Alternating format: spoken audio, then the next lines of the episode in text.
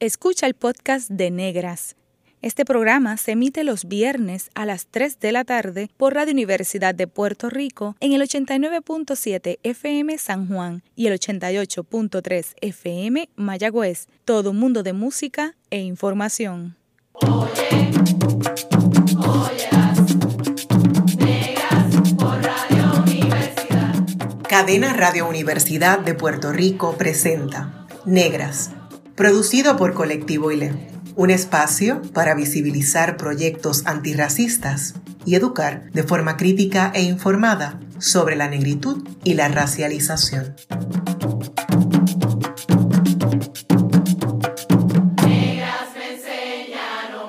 Hoy en Negras les saludan Carmen Margarita Sánchez de León y Bárbara Abadía Resach para reflexionar en el contexto del mes de orgullo y conversar sobre la diversidad sexogenérica nos acompaña el intelectual cubano, doctor Tito Midhans Alayón. Bienvenida Negras, Tito. ¿Cómo estás? Hola, buenas tardes. Es un placer estar aquí. Estoy súper emocionado. Eh, estoy muy contento, muy feliz. Así estoy. Igual nosotras de, de, tenerte para la audiencia, Tito Midhans Alayón es una persona trans no binaria, profesores, investigadores, historiadores y activista transmasculino antirracista y posee un doctorado en estudios feministas e intervención de la UNICASH en Chiapas, México. Margarita. Ah, Tito, mira, eh, yo sé que tú tienes un currículo académico impresionante, pero fuera de eso, fuera de eso, Tito, que no lo vamos a, a sacar aquí, lo que queremos es un poco que tú empieces diciéndonos, ¿quién es Tito? ¿Dónde tú naciste? ¿Dónde te criaste? Cuéntanos aquello que, de aquellas que tú reclamas como ancestre. Háblanos de eso un poco. Bueno, eh, gracias Margarita. Yo nací en La Habana, Cuba, en el año 1985. Eh, me crié en uno de los barrios eh, de las afueras de la ciudad que se llama Reparto Eléctrico, que fue el barrio que fundó la compañía mm, norteamericana de electricidad para sus em, empleados.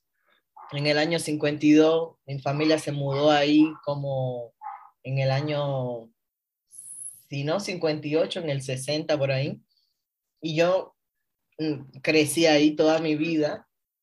Em, y aquellas personas que yo reclamo como mis ancestres, uff, ¿por dónde empiezo? Bueno, sí, sí se puede empezar.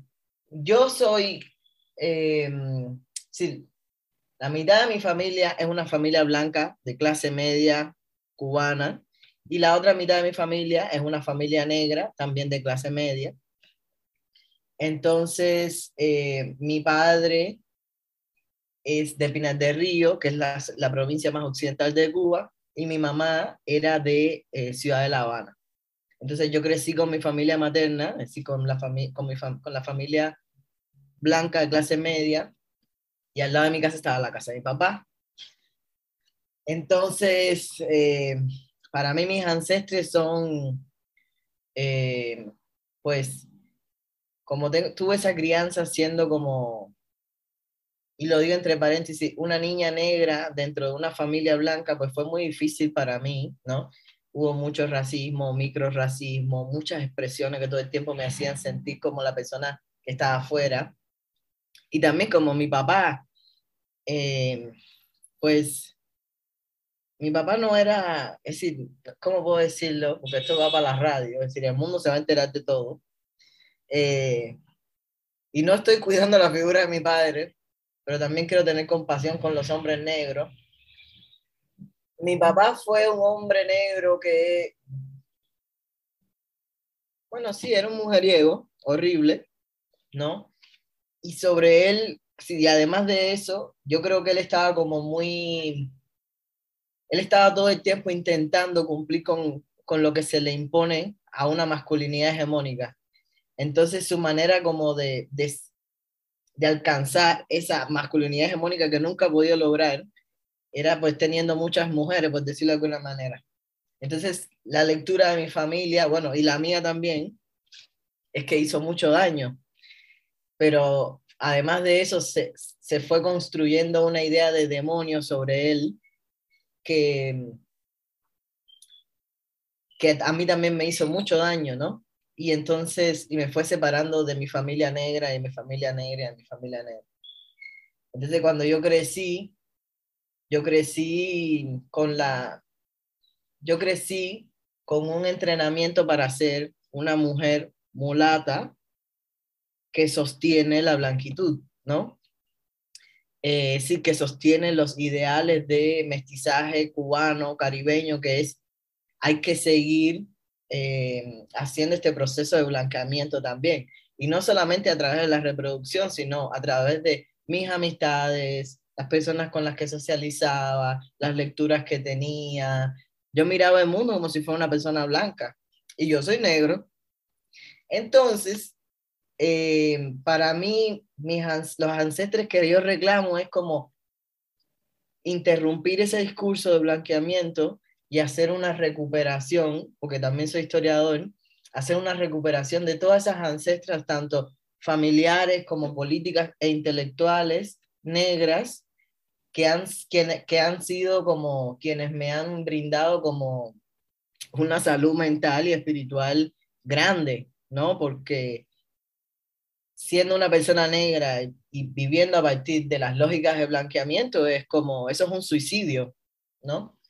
Entonces, para mí, mis ancestres negros son las feministas negras, las intelectuales negras cubanas, eh, las personas negras trans y no binarias que yo he podido recuperar, que existen, que quizás tienen más años que yo, pero están vivas, aquellas que ya desgraciadamente son ancestras y, han fallecido. Wow, qué interesante todo lo que nos cuentas, ¿no? Desde esa primera pregunta, ¿no? Toda este... Em, pero te, te, pregunto, ahora como historiador, ¿verdad? Y con toda la educación que has recibido, ¿verdad? ¿Cómo, cómo empezabas desde pequeña a, a, pensar, o sea, si tienes algún recuerdo de cuando dijiste, bueno, soy mulata, porque era lo que te decían en tu familia o lo que te, como te socializaban en Cuba, ¿Cómo empezaste, si tienes alguna anécdota, ¿no? De, cómo empezabas a pensarte étnico-racialmente? Sí, mira, yo me di cuenta que yo era negro y en ese momento quizás como una niña negra. Mi familia materna, aunque era muy racista, también me quería, ¿no? Todo convive, una cosa no está desligada de la otra, aunque todo es muy violento. Yo recuerdo un día que mi abuelita materna me peinó yo tenía el pelo por debajo de, la, de las caderas, por las nalgas tenía el pelo. Entonces era una mata de pelo así enorme, grande, hermosa, linda.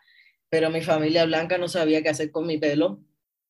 Entonces mi abuela, eh, ¿cómo puedo decir? Como no sabía porque era una mujer blanca, que la primera persona en su familia era, la primera persona negra en su familia era yo, de su, de su sangre, por decirlo de alguna manera, pues ella no, no, estaba entrenada, parece que no preguntó mucho, no sé qué fue lo que hizo, pero le costaba mucho. Entonces, un día, peinándome, le, de tanto, fue una escena tan difícil para ambas, que ese día yo dije, cuando yo termine aquí, voy y me corto el pelo. Y así fue, tenía 10 años. Anteriormente eso también me había dado cuenta, pero ese día fue así como, no es que esta gente no me entiende y no me va a entender y me está acabando con la cabeza. Entonces fui a, barbero porque ni a peluquero, ni a la peluquera. Yo fui al barbero porque ella sabía lo que, a dónde yo iba. Fui al barbero y le dije, por favor, y me cortó el pelo así como al 1, al 2, al 3. Me hizo eso que en Cuba se conoce como el machimbrao, que es como un high top, ¿no? Y ya, y ya después de eso yo dije, es que yo soy muy distinto a ellos.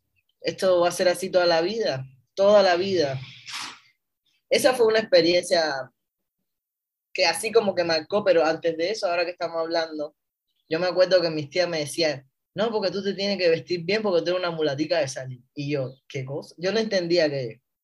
Pero como desde niña yo siempre leí mucho, entonces inmediatamente que yo supe lo que significaba la palabra mulato, dije, no, a mí ustedes no me van a coger para eso. Yo no soy mulata, yo soy negra. Y siempre me quedó claro esa distinción de cómo yo me veía y qué era lo que ellos querían también que yo fuera, ¿no? Eso es lo que te puedo comentar por ahora.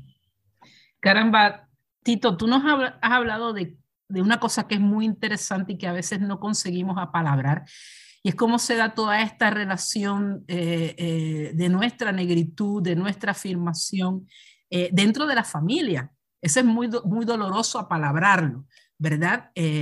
porque como tú bien dices, hay todas unas relaciones de amor, cariño, afecto que están ahí a la misma vez que se van dando unos elementos de violencia. Pero entonces si lo sacamos de la familia, ¿Tú nos podrías hablar un poco de los recuerdos que tú tienes de, vivir en Cuba como, como, una persona visiblemente negra? Sí, claro. claro, claro que sí.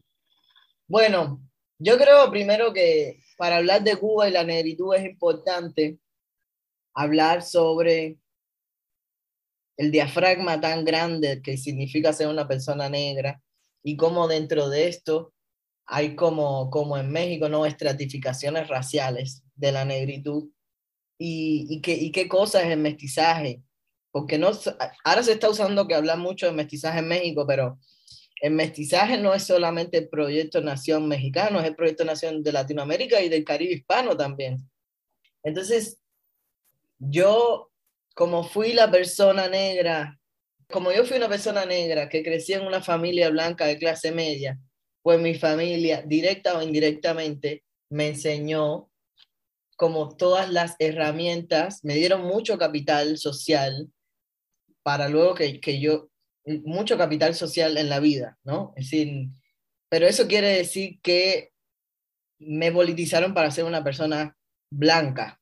Entonces, yo he aprendido a ser negro yo soy negro, pero he aprendido a, vivir, a consumir, a, no sé cómo decirlo porque es complicado, eh, a partir de que mi hermana nació. Yo, yo soy la mayor de cinco, de seis, cinco o seis hermanas, todas de madres distintas, y la que vino después de mí, no la otra, que fue mi, hermana, se llama Ana Carla, ella una, su, su, papá y su mamá son negros. Y cuando, yo la, cuando ella nació yo tenía 12 años. Y lo primero que ella vivió, que yo no lo viví casi, porque la, textura de mi pelo en Cuba es leída como dentro de ese esquema complicado que es lo mulato, entonces puede ser aceptada, pero el, pelo de mi hermana no era aceptado. Entonces, desde que mi hermana tenía como cuatro años, le querían hacer de ri y yo luché la vida entera contra eso. Entonces, cuando ella nació, yo me dije, yo me tengo que poner las pilas porque mi hermanita no la va a decir yo me di cuenta mucho de la diferencia racial entre, entre, ella y yo a partir de que ella nació. Así yo me di cuenta de lo que significa estar cercano a la blanquitud, aunque, no, aunque físicamente no me veo cercano, pero en este paisaje racial tan complicado que es el mestizaje, yo me di cuenta de lo que significaba ser una persona como yo cuando ella nació. Entonces, eh, a partir de ahí, desde que yo tenía como 15 años, yo dije, esto está mal, yo tengo que hacer algo al respecto. Y, desde mi juventud fui muy política, fui una persona muy política. Y a los 18 años, por ejemplo, cuando empecé a ir a la universidad, rápidamente empecé a, a vincularme con el movimiento de rap y de hip hop. Y a partir de ahí viví un proceso de politización dentro de ese movimiento que yo estoy como súper emocionado y feliz de haberles conocido porque si no habría seguido jugando este rol de eh, seguir como promoviendo el pensamiento mestizo de blanqueamiento, ¿no? Esos primeros años así de entre la prepa y la universidad fueron muy importantes para mí porque, por ejemplo, ahí yo viví mucho racismo todo el tiempo, ¿no? Porque yo era el único negro en mi familia materna todo el tiempo pero que yo me empecé a quedar así como, ya está bueno ya. Cuando yo fui a la prepa, yo estudié en la prepa más importante que hay en Cuba, que es la Lenin, que es una prepa esa horrible, que te, te hacen un proceso de ideologización revolucionaria así horrible. En mi clase habíamos tres personas negras, tres o cuatro personas negras, y éramos 32 personas. Eso fue en la prepa. En la universidad, en mi clase, habíamos, empezamos 75 personas. De esas 75 personas, cuatro éramos personas negras. Entonces, en ese tiempo yo dije, esto, como que yo, aunque yo había crecido con, con, personas blancas a mi alrededor, yo, me está, yo mismo me di cuenta que yo estaba entrando en espacios esencialmente blancos, ¿no? Entonces cambió mucho mi mirada del mundo, muy rápido. Y por ejemplo, también como hay cosas que, que no se hablan mucho, o espero que sí se hablen cada vez más, pero es como en estas intersecciones entre la raza, de género y la sexualidad, ¿cuál era, cuál era el, el, la corporalidad que yo tenía junto con mi color de piel? Sí, todo mi cuerpo, que era lo que representaba, ¿no? Y yo fui, eh, yo era leído como una mujer mulata, y eso significa que yo voy a ser objeto, un tipo, una forma de objeto de deseo.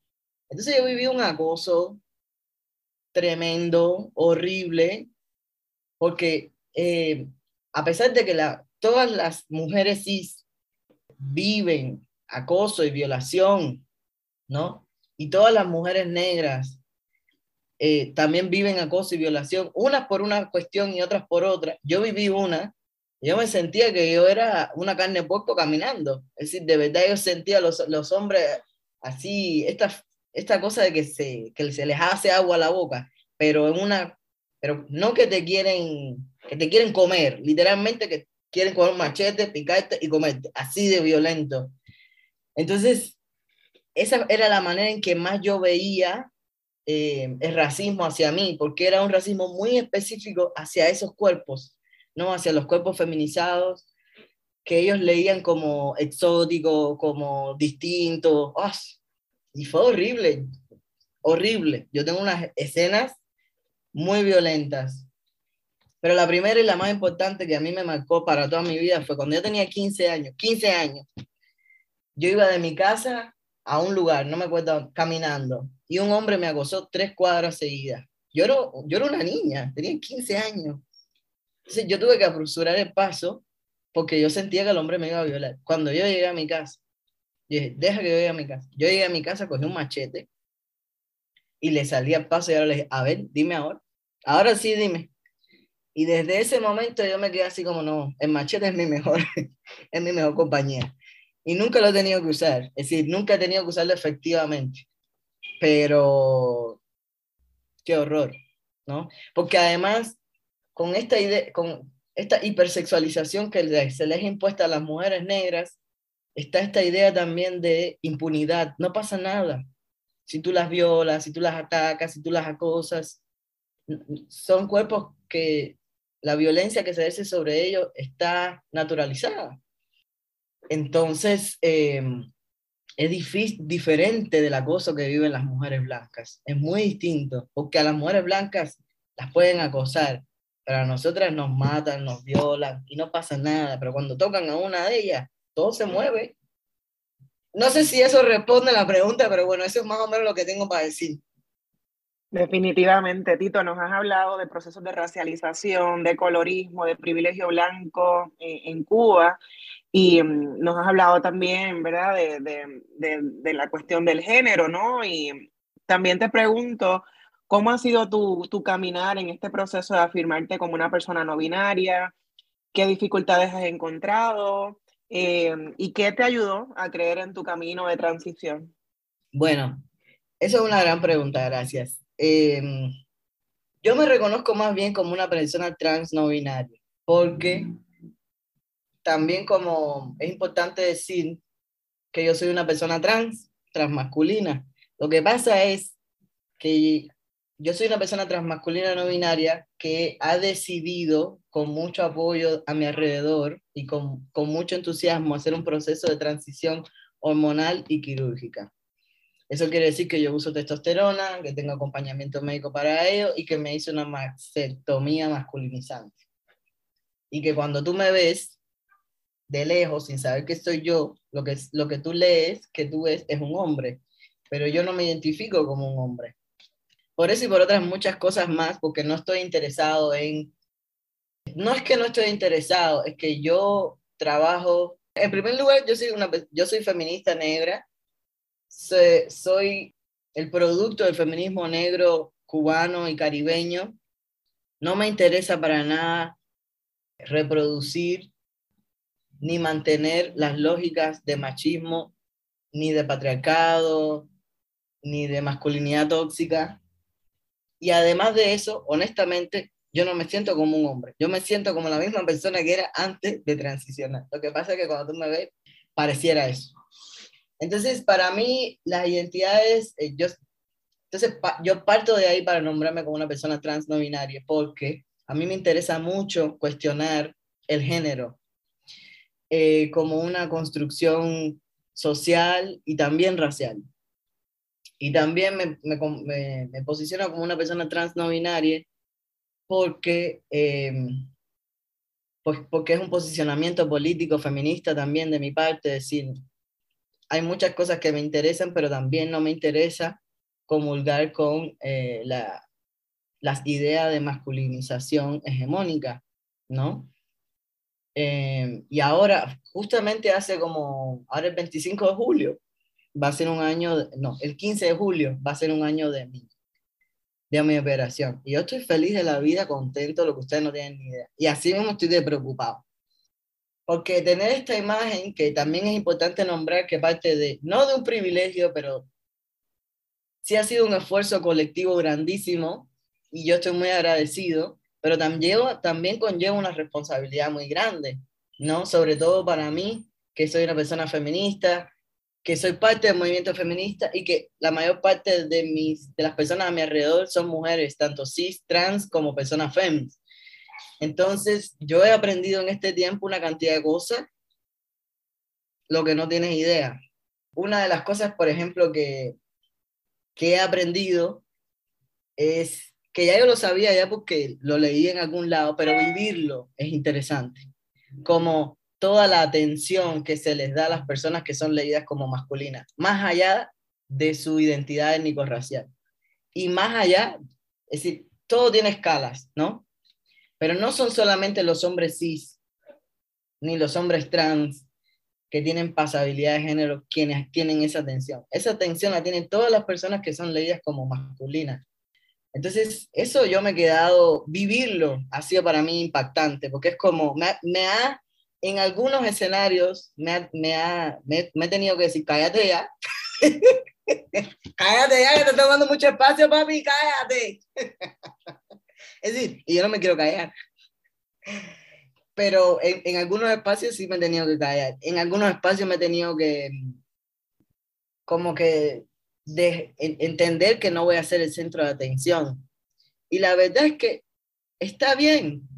Yo pienso que cada vez más, por ejemplo, estoy aprendiendo a, a, entender esto de que hablaban las feministas negras de del pacto de las mujeres de las mujeres blancas con los hombres blancos y cómo eh, las mujeres blancas y el feminismo blanco, eh, ¿cómo puedo decir? Em, también tienen un efecto muy negativo sobre los hombres racializados no blancos.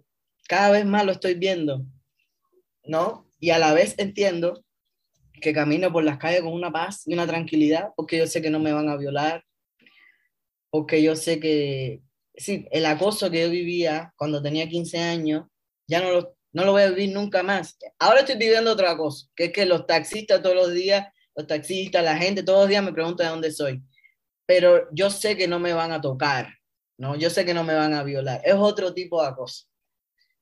Eh, ¿Qué dificultades he encontrado? Bueno, como llevo tan poco tiempo en la trans, bueno, e, era mucho más difícil, honestamente, antes de transicionar y creo que la transición es una decisión eh, personal y, y pienso también como que hay personas que deciden no transicionar, que yo creo que el futuro, el futuro trans que yo estoy viendo es, que, es como una decisión cada vez más de, de, de no transicionar, ¿no? y me encanta porque es como romper el género en toda su expresión, no tiene nada que ver con Judith Butler ni su performance, blanco, ¿no? Pero sí, yo siento como que la gente más joven tiene otra idea de lo que significa ser trans. Para mí, honestamente, esta manera y esta transición ha sido muy sanadora, pero también lleva consigo muchas responsabilidades que las estoy descubriendo en el momento, ¿no? Eso, eso es lo que te puedo decir hasta ahora. ¿Y qué me ayudó? Bueno, te voy a decir qué me ayudó. Yo tengo dos amigues. Uno se llama Lía García, la novia Sirena, que es una performancera, eh, pedagoga trans mexicana, que es mi hermana y la quiero con la vida. Cuando yo llegué a México, en mi primer año, me, yo le dije a, Lía, no, yo soy una persona no binaria. Y ella me dijo, ajá, y como que esta no fue la pregunta explícita que ella me hizo, pero conocerla a ella y ese, ese sacudón que me dio, a mí me movilizó mucho, en muchos sentidos políticamente.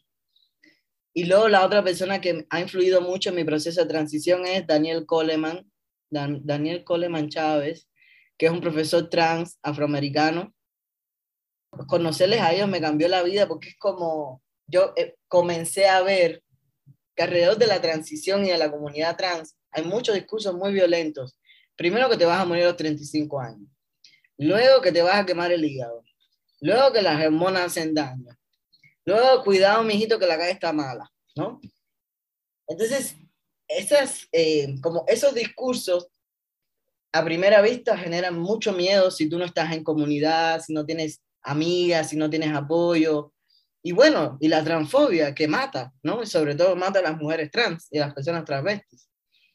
Entonces, eh, era muy difícil, pero para mí sentirme tranquilo, cuidado, haciendo un proceso de transición. Pero con esos referentes, olvídate, olvídate. Como dicen en Cuba, para adelante y fa que la niña no tiene miedo, hasta el final.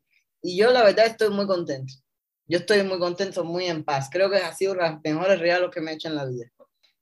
Qué, qué bien, eh, Tito, y, y, eso pues eh, afirma lo que, lo que desde el colectivo y ley, desde Negras, planteamos, esa importancia de la, de la comunidad en tu lucha personal y en la lucha colectiva.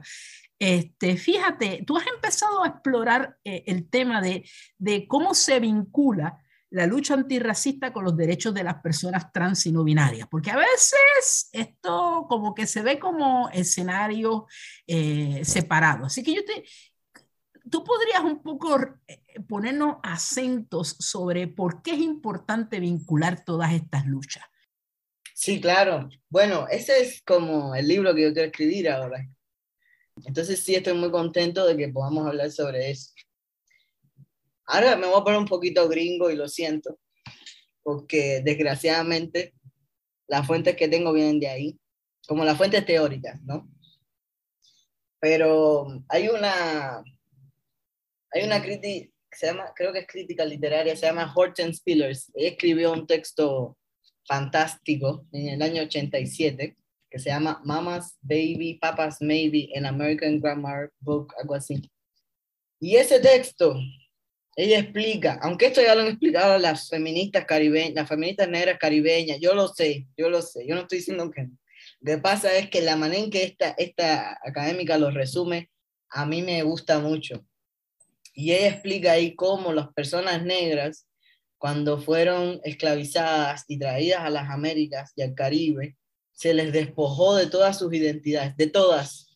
Y ese proceso de despojo fue tan tremendo que, que en vez de que fueron reducidas a carne, ella dice, y a partir de que fueron reducidas a carne, es decir, no solamente que les quitaron como su identidad cultural o les prohibieron sus prácticas de todo tipo, sino, y, además fueron convertidas en mercancía. Además de eso, hubo un proceso más aún. Fueron reducidas ni siquiera a seres humanos, a un pedazo de carne. Y por eso después pudieron como violentar tan fácilmente y con tanta impunidad los cuerpos negros. ¿no? Pero cuando, ese, cuando fueron reducidas a carne, ella dice, a partir de ahí se realizó un proceso de generización pero no es la misma generización que significa ser un hombre y una mujer blanca, ¿no? Sino que es un proceso de generización racializado, y esto lo quiero poner en conversación con lo que habla María Mies, que es una racialización y una generización que responde al lugar donde tú estás ubicado en la plantación.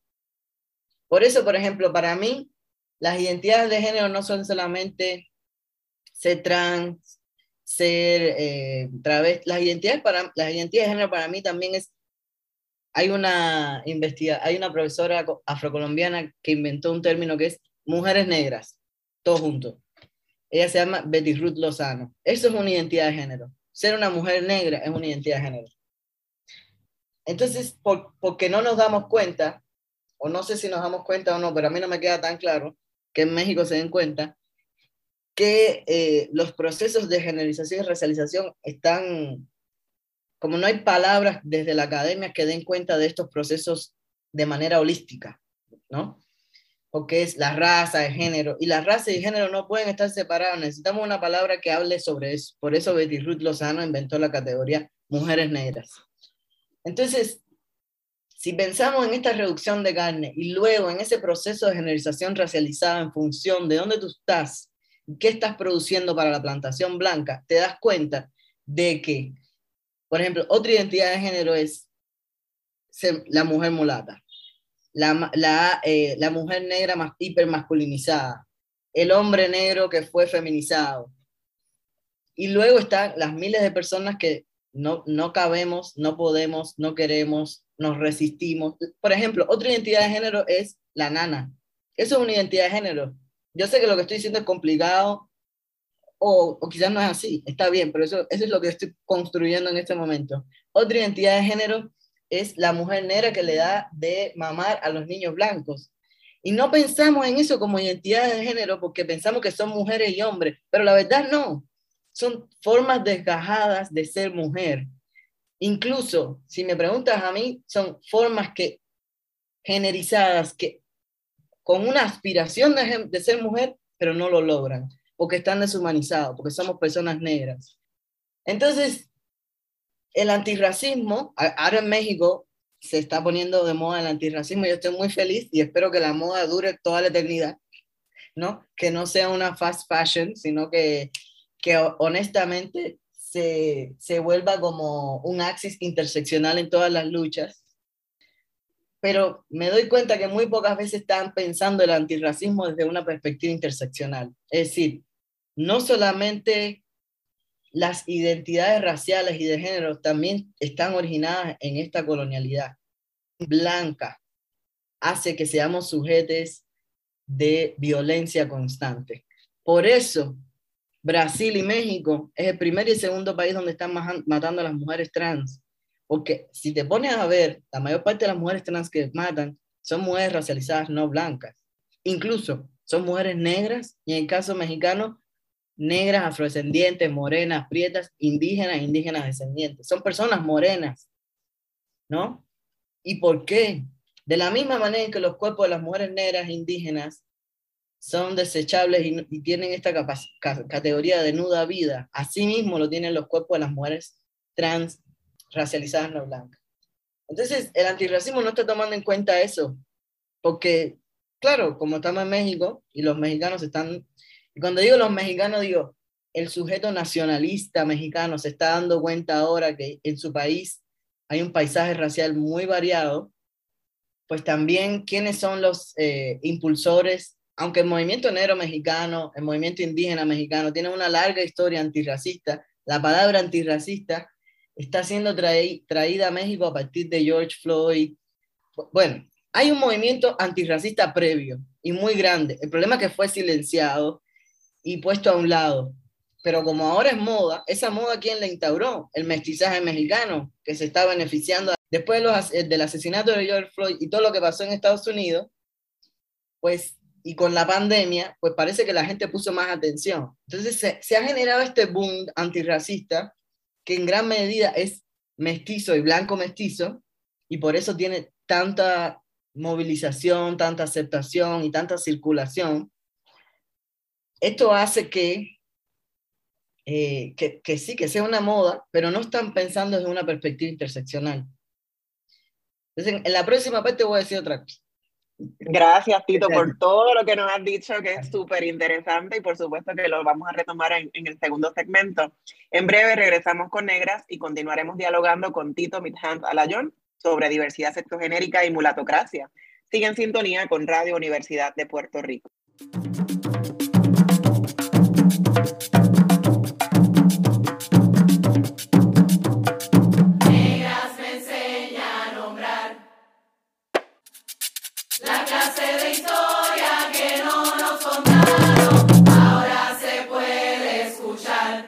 Está escuchando el podcast de Negras. Este programa se emite los viernes a las 3 de la tarde por Radio Universidad de Puerto Rico en el 89.7 FM San Juan y el 88.3 FM Mayagüez.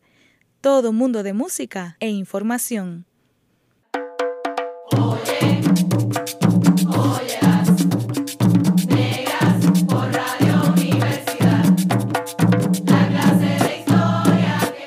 Usted está escuchando Negras, inspiradas en las grandezas de nuestras ancestras. Le saludan Carmen Margarita Sánchez de León y su servidora Bárbara Abadía Restach. En esta edición especial del Día de Orgullo, conversamos con el intelectual cubano doctor Tito Midhans Alayon. Debemos también reconocer que el Día Internacional de Orgullo LGBT se celebra el 28 de junio debido a la conmemoración de los disturbios de Stonewall en Nueva York, Estados Unidos, ocurridos en el 1969 que marcaron el inicio del movimiento de liberación homosexual. Margarita. Sí, Tito, eh, de verdad está, estábamos acá en la pausa hablando entre nos eh, de lo fabuloso que, está y lo rica que está esta conversación y, había unos puntos sobre interseccionalidad ahí interesantes para, para abordar, pero eh, quizás alcance algo en esta pregunta que te quiero hacer. Mira, tú has hablado mucho aquí y en tus artículos, en tus textos sobre el privilegio mulato. Y más recientemente tú has hablado de mulatocracia. Entonces quisiera un poco que eh, nos hablaras de, a qué te refieres con este concepto y cuál es el impacto del mismo en las comunidades afrodescendientes. Wow. Bueno, esta es una pregunta que es, estoy muy emocionado y a la vez estoy muy temeroso porque siento que cada vez que hablo sobre el tema de la mulatez y la mulatocracia, nunca quedo bien parado. Pero esto es lo que significa estar incómodo ante un tema que a uno le atraviesa y que no lo tiene resuelto. Entonces, yo hablo desde este tema entendiendo que yo fui criado y construido como sujeto en Cuba para ser una mujer mulata y he decidido constantemente salirme de ahí.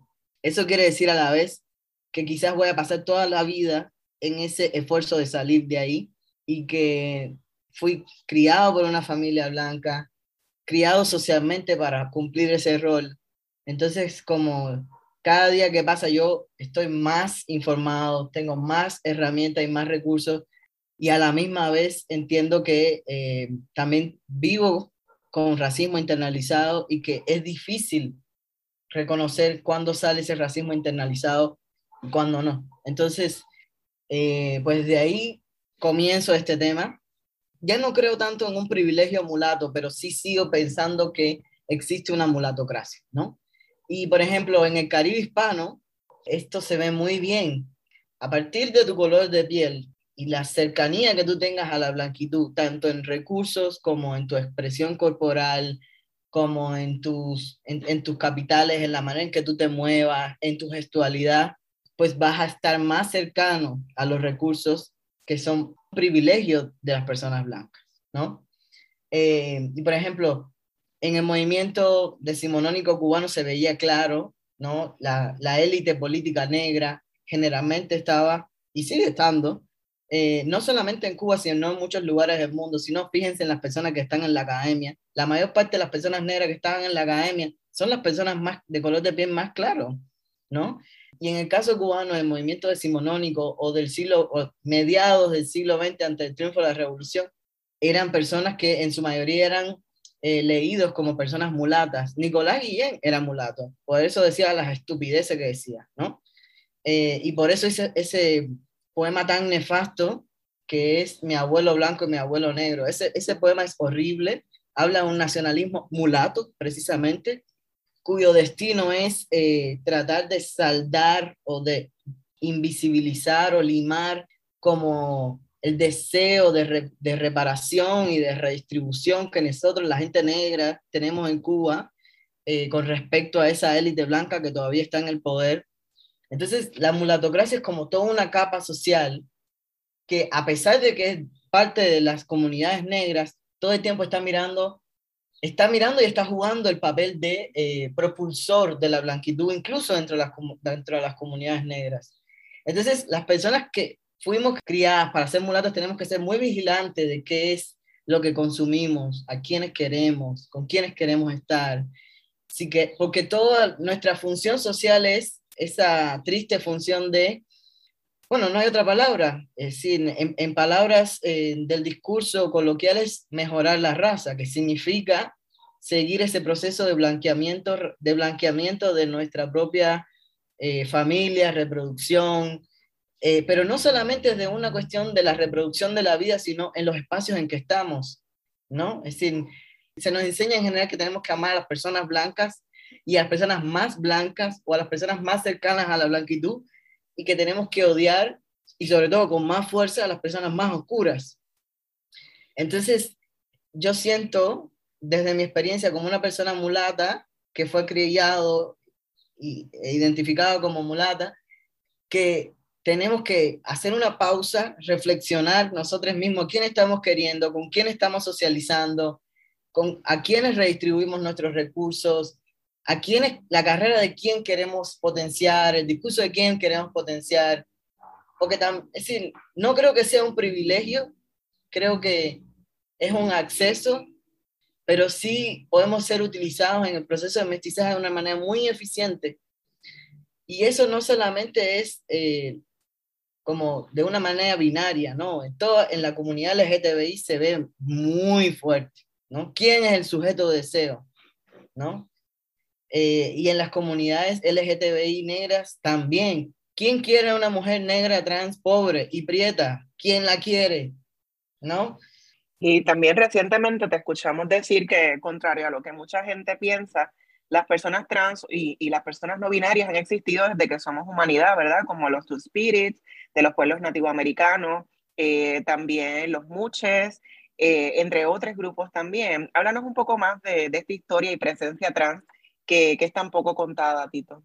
Sí, bueno, eso lo quiero vincular un poquito también con eh, el tema de la religión yoruba, porque, por ejemplo, la lucha de los derechos de las comunidades trans está atrapada en este momento neoliberal, de todo es por añadidura y por derecho, y todo eso es un discurso, es decir, el origen de eso es el, discurso de derechos humanos de, de, las Naciones Unidas, que es un discurso blanco, que está hecho para la gente blanca, tararara. Entonces, estos procesos de añadidura y de lucha de derechos dejan fuera mucho de la propia historia de la comunidad trans, ¿no? Y pareciera que ser trans es una expresión posmoderna, hipercontemporánea, que somos como, no sé, y eso va nutriendo esa sensación de excepcionalidad y de exotización que vivimos mucho las personas trans. Pero, por ejemplo, cuando regresamos a los archivos de las comunidades negras, por ejemplo, un archivo importante son las religiones, ¿no? Es lo único que no pudieron quitarnos los conquistadores, porque además venía eh, con nosotros, en nosotros, no era un artículo que podían quitar, ¿no? Ni siquiera el nombre, porque hasta el nombre muchas veces nos lo quitaron, pero esa cosa de la religión o de la espiritualidad más que la religión no lo, no lo pudieron quitar. Entonces, la regla de Ocha, por ejemplo, que es una espiritualidad con la que yo me identifico mucho y que intento practicar y estar vinculado a ella, hay muchos lugares donde nos demuestra que las identidades trans y no binarias no son un efecto posmoderno contemporáneo, sino que son parte de una forma de existir histórica que existe en muchas sociedades. Y yo quiero poner un ejemplo que eh, es parte como de mi trabajo intelectual y también de mi, de mi, de mi práctica espiritual, que es eh, ese camino en donde Yemayá y Oshun se unen, que se llama la cija de las dos aguas, que es cuando el mar y el río se unen, esa desembocadora del río, muchas veces esa es, ese lugar espiritual también es reconocido como un lugar donde la gente trans y no binaria puede existir en relación con una memoria no heteronormativa y no heterosexual y no cisgenérica, ¿no? Se habla mucho, por ejemplo, de Alesíes de Changó, que Changó se trasviste, se habla también de Olokun, que es una deidad, es un orilla que vive en el fondo del mar, que dice que tiene cola de serpiente y que seis meses vive como hombre y seis meses vive como mujer.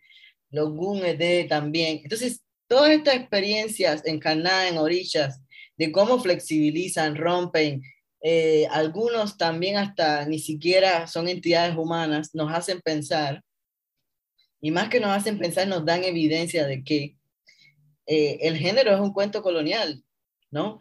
Y lo que sí es histórico son las formas de eh, trascender esa, esa idea binaria de género. Entonces, eh, por ejemplo, yo que vivo en México, y estoy muy contento de eso, aquí en México hay una comunidad en, en, en Juchitán, Oaxaca, que son les Muches, que es otra identidad de género que ha desafiado el género binario eh, y su lectura occidental. Y así hay muchas, ¿no? A mí me gusta mucho utilizar el ejemplo de las espiritualidades no blancas, porque las espiritualidades no blancas también son un archivo epistémico que a, mí me interesa mucho hablar y que nos muestran cómo si hay, no sé, está la Biblia, que es un mamotreto, también hay otros centros de información que se han transmitido oralmente por siglos y que se han transmitido oralmente por siglos y que la idea no binaria haya trascendido, eso quiere decir que en un momento fue muy presente, ¿no? Bueno, esa es mi esperanza. Claro, y, qué bueno que nos hablas de esos otros centros de información que han estado ahí, de esos otros centros de saber que han estado ahí, porque como tú bien dices, a veces pensamos que, que, lo descubrimos ahora y, no es así, y más sobre todo en este contexto predominantemente cristiano, donde hay todo, eh, se oculta eh, todos estos saberes muy intencionalmente. Mira, pero en estos momentos tú sabes muy bien que se está moviendo en México una nueva caravana de personas que van en busca de, lugares seguros para vivir. Casi todos aspiran, por alguna razón que sabemos, ¿verdad? Que en el imaginario, llegar a los Estados Unidos. Tú has vivido en frontera mexicana, que es por donde pasan la mayoría eh, de estas personas que, que van hacia esos sueños. Háblanos un poco del impacto de la racialización y la transfobia en este proceso migratorio en las políticas de los países desde los que la gente sale y en la de los países hacia donde la gente aspira a llegar. Ok, wow. Bueno, mira, lo primero que tengo que decir es, yo soy una persona migrante, pero no estoy en proceso de migración. Es decir, yo soy una persona negra cubana que decidió salir de Cuba, como todo el mundo decide salir de Cuba porque la cosa está malísima. Hay una dictadura horrible en ese país que tiene más de 64 años y que es activamente antinegra. Y obviamente que me fui cuando pude. Y lo otro es como mi presencia, y soy migrante en México, pero aunque he ido a Estados Unidos, he decidido regresar. Y también eso es un acceso que, me, que lo he podido utilizar a partir de que soy académico, ¿no? Entonces, eh, eso es importante decirlo porque yo no, yo no estoy en ese proceso de, yo no estoy en una caravana migrante y tampoco quiero que se me lea como que me estoy victimizando ni victimizar a nadie. Sin embargo, desde que vivo en México, desde 2015 hasta la actualidad, yo he visto diferentes procesos, como la intensidad del racismo antinegro hacia las personas migrantes se ha, no sé, se ha activado a un nivel del 500%. Así, y yo vivía hasta hace unos meses en San Cristóbal de las Casas, en Chiapas. Chiapas es un estado fronterizo del sureste mexicano y ahí es donde pasa la caravana, por ejemplo, eh, atraviesa Chiapas completa. Y, por ejemplo, en mis primeros años en Chiapas, yo pude viajar a muchos lugares de Chiapas tranquilamente. Bueno, tranquilamente entendiendo que iba a vivir procesos de racismo antinegro, pero no al nivel que se está viviendo hoy. Y lo que sí puedo decir es que el nivel de racismo antinegro es tan grande que cuando me fui de Chiapas, cuando fui a hacer mi residencia permanente, por ejemplo, en la oficina migratoria que a mí me tocó ir, había muchos migrantes de Haití, Honduras, cubanos, dominicanos, eh, de países de África, que no podían salir y que eran todo el tiempo interceptados por, la, por los oficiales de la migración solo porque eran negros. Entonces, ser negro en México es que te lea la migra como ilegal.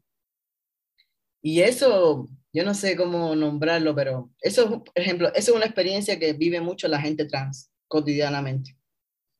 ¿no? Que es como esa experiencia de que tu gene, la manera en que tú te identificas genéricamente, la gente lo lee de una manera enrevesada y te mira como un sujeto criminal, delincuente, enfermo. Es, es con esa misma fuerza violenta a las personas, por ejemplo, que son afroamericanas, les dice, sobre todo si son personas de color de piel más oscuro, les dice que su pasaporte es mentira. Si eres haitiano, la experiencia es horrible y violenta. Han habido alrededor de 10 casos documentados de mujeres haitianas asesinadas por violencia sexual. Si hay 10 casos documentados, para mí es que hay un triple más o un nivel mucho más alto. Porque además tenemos que entender que las vidas haitianas son las vidas que menos importan. Los gringos que le encanta hablar de que las vidas negras importan, bueno, las vidas negras que menos importan dentro de todas las Américas son las vidas negras de las personas haitianas. Entonces sí ha sido muy violento esa, esa experiencia y se ha intensificado a un nivel altísimo el perfilamiento racial en todos los estados de México, desde el sur hasta el norte. Es lo que te puedo hablar por el momento. Nos sumamos a, lo que estás diciendo, si estamos en unos momentos muy, muy conflictivos por toda esta cuestión eh, de las migraciones que eh, están totalmente eh, racializadas y cruzadas por elemento también de, la presencia de las personas trans y no binarias que vienen de todos estos países del sur. Mira, nos ha hablado de tantas cosas y ahora queremos saber, ¿cuáles son ahora en este mismo momento tus proyectos académicos de activismo político, antirracista? ¿En dónde estás inmersa actualmente? Y, y júntamelo a una cosa que siempre preguntamos aquí, que es la, es, es la cereza del pastel. ¿Con qué sueña Tito? Ok, oh wow. Ah. Bueno, yo sueño con llegar a ser viejo. Yo quiero ser viejo y vivir bien. Eh, eso es lo que yo quiero. Y quiero que yo y que todas mis amigas, sobre todo mis amigas trans, lleguemos a viejas juntas y vivamos bien. Que seamos una viejita que van el domingo a, tomarse la tacita de té juntas o a, o a chismear en el café. Eso es lo que yo quiero. Y con tranquilidad, sin estrés. Eso es lo que yo sueño. Eh, ahorita mismo soy parte del colectivo Coopera, que es el colectivo para erradicar el racismo en México. Estoy muy emocionado de ser parte de ese colectivo porque con toda la transfobia y, la, y el racismo que hoy vive en este país, me siento muy feliz. Es un lugar donde yo puedo ser yo. Y voy a usar unas palabras de mi amiga Lía García, donde yo puedo ser intensamente yo. Y no me siento intenso, ¿no? que eso es algo que la gente negra sabe y que la gente trans también sabe, y si lo entrecruza, pues la intensidad se potencia así muchísimo. Y eso me tiene como feliz porque me siento visto, ¿no? Me siento visto. También, ya yo terminé mi doctorado y, y me gustaría, me gustaría tener un puesto académico, la verdad. Me gustaría porque yo como, como parte de las feministas negras, el pensamiento radical feminista negro, yo, yo también quiero un salario fijo. Estoy cansado de, de, de ser eh, freelance, porque eso significa muchas cosas que, que no estén en mi poder. Eso también es algo que yo sueño. Y, y también eh, estoy, estoy coordinando una antología feminista negra en las Américas esto que es como mi bebé intelectual, estoy súper contento y súper feliz. Y estoy haciendo mil cosas, es decir, talleres, coordinando una, una revista del doctorado, del programa de doctorado donde, donde estudié. Eh, sí, como se dice en México, yo estoy en chinga, pero estoy feliz, estoy feliz, estoy feliz. Que eso, eso es algo que las personas trans necesitamos mucho y las personas negras también. Lo que sí no tengo mucho tiempo para descansar, que también es algo que necesitamos las personas trans y las personas negras. Eh, entonces, eso es algo que estoy como aprendiendo a, a construir ahora, ¿no? El descanso. Ojalá que, que, todos esos sueños lleguen, ¿verdad, Bárbara? Este, que, que son los que todos merecemos. Claro que sí. Definitivamente. Llegar a viejes y ser felices y estar en paz y, y ser intensos, sin, sin, ningún cuestionamiento. Gracias por, por todo lo que nos has enseñado y todo lo que yo de mi parte he desaprendido escuchándote, Tito. Muchísimas gracias. Como siempre, agradecemos al personal técnico de Radio Universidad por su apoyo en esta edición de Negras. No olviden sintonizar Negras el próximo viernes a las 3 de la tarde. Feliz viernes a todos. Gracias, Tito. Muchas gracias, muchas gracias por todo. Oye, oye las negras por Radio Universidad. La clase de historia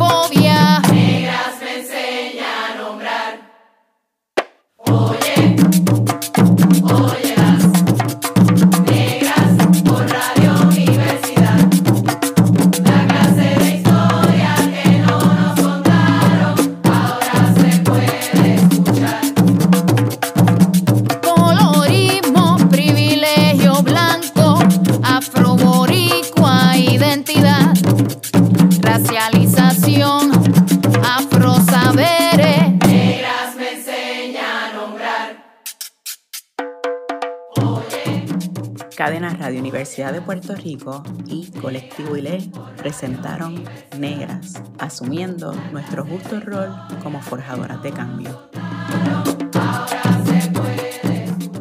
Le invitamos a que nos sintonice los viernes a las 3 de la tarde por Radio Universidad de Puerto Rico en el 89.7 FM San Juan y el 88.3 FM Mayagüez. Todo un mundo de música e información.